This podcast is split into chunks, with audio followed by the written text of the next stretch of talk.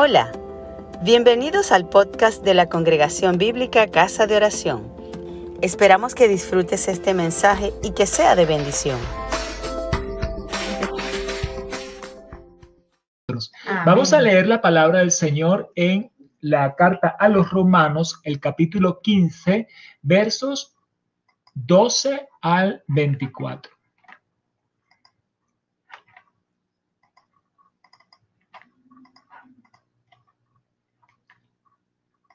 Leemos la palabra en el nombre del Padre, del Hijo y del Espíritu Santo.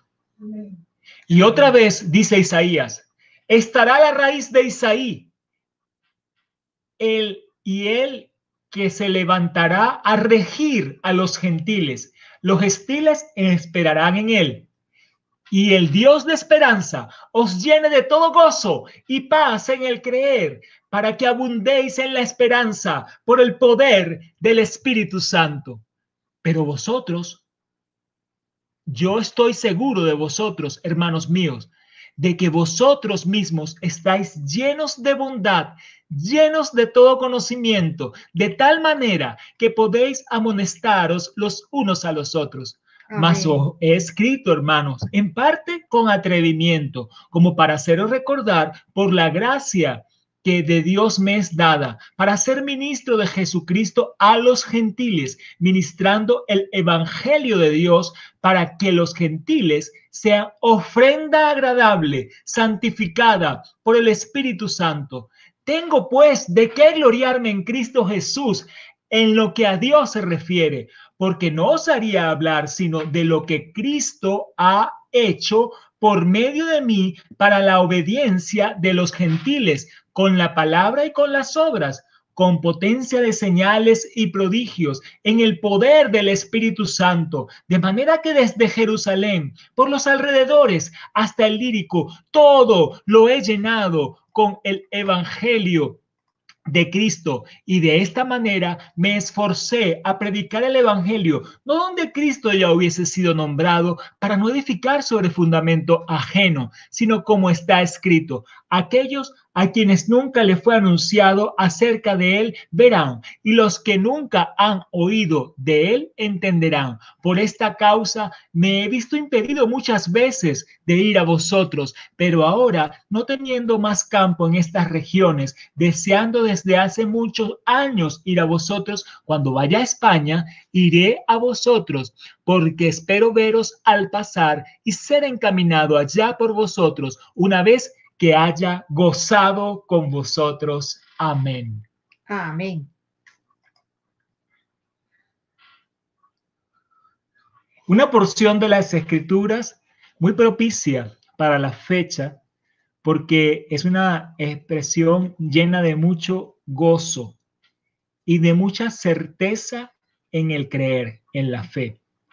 Pablo manifiesta el gozo del Señor, el gozo de haber creído en Jesús, el que nos fue enviado, enviado a Israel inicialmente, pero que por la gracia de Dios traspasó las fronteras y llegó a toda la humanidad, sin excepción de personas, a los de la circuncisión, al pueblo judío, al Israel pero también a los que no están en la circuncisión, a los que no eran pueblo, a todas las naciones y a todos los pueblos.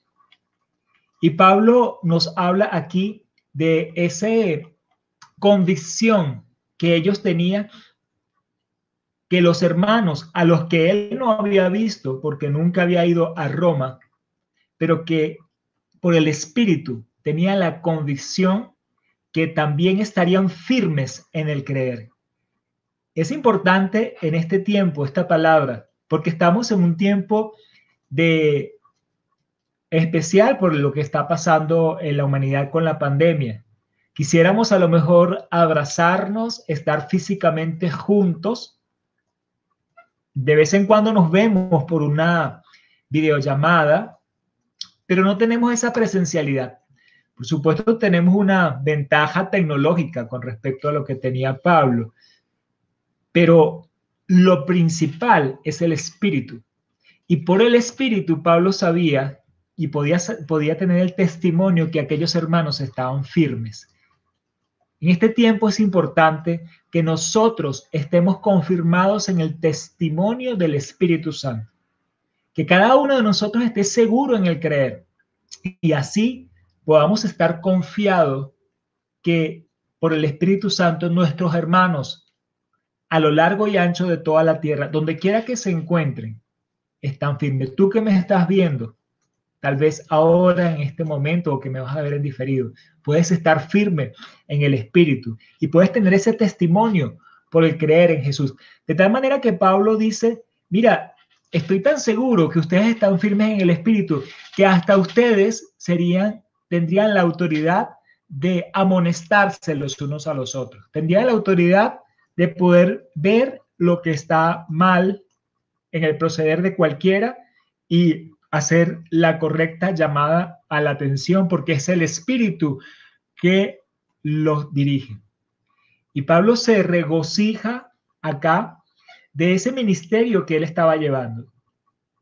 Los que servimos al Señor, los que estamos en el ministerio del Señor, podemos regocijarnos también, así como Pablo. Yo me siento muy contento de poder servir al Señor de esta manera como lo hago, a través de estos clamores, a través de estas reuniones de oración, a través de la intercesión, a través también de llevar su palabra en distintos medios y, bueno, particularmente en cada sitio que el Señor me ha puesto. Y dice Pablo acá que él tenía en qué gloriarse. ¿Y en qué tenía que gloriarse? En que él estaba cumpliendo lo que Dios le había mandado a hacer. Hermano, tú quieres estar gozoso realmente, tú quieres estar realmente eh, sintiéndote de qué sentirte alegre, orgulloso. Bueno, conoce la voluntad de Dios para ti y cúmplela. Cumple eso particular que Dios tiene contigo. Todos hemos sido llamados con un llamado primario, que es a la santidad, a conocer a Jesús. Pero cada uno de nosotros tiene también su llamado particular. Descúbrelo y cúmplelo y será feliz. Y tendrás así como Pablo en qué gloriarse en Cristo. ¿Por qué? Porque él hablaba entonces no simplemente de lo que había conocido, de lo que había oído, sino que podía hablar con hechos palpables, podía hablar de lo que él había vivido, de lo que él había experimentado. Qué hermoso cuando uno habla y dice, es que esto lo he vivido. Triste cuando uno tiene que decir alguna verdad y decir, pero esta verdad no se está cumpliendo en mi vida. Les animo a que descubran entonces esos planes esos propósitos particulares del Señor y esfuércense en esos propósitos. Pablo se esforzó en llevar el Evangelio a los gentiles porque fue lo que Dios le dijo que hiciera. Y decía a donde no había sido predicado. Y eso le tomó tiempo y él deseaba poder ver a los romanos, pero tenía que cumplir toda esa tarea. Entonces puede hacer planes Fíjense que él eh, coloca acá planes, dice, bueno, iré a ustedes, a los romanos, cuando vaya de paso hacia España, porque él quería cumplir ese propósito que Dios tenía con él hasta lo último de la tierra. En su momento, España era lo último de la tierra. No, estamos hablando de... Eh, ¿Cuántos siglos antes del descubrimiento, no? Estamos hablando de 15 siglos antes del descubrimiento. 14 eh, eh, siglos antes del descubrimiento. El descubrimiento fue en el siglo XV. Entonces, lo más allá de la tierra que él podía llegar era España, y ese era su deseo. Así sea nuestro deseo, en lo que Dios nos encomienda, a llegar hasta lo último, hasta donde más podamos llegar, hasta ese extremo era el deseo de Pablo. Dice, bueno, y de pasada, entonces pasar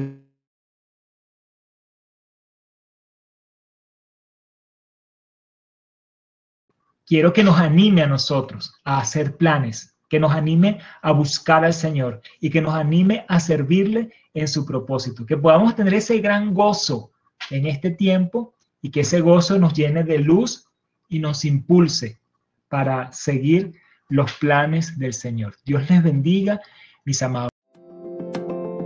Gracias por escucharnos. Si te gustó, compártelo con tus amigos.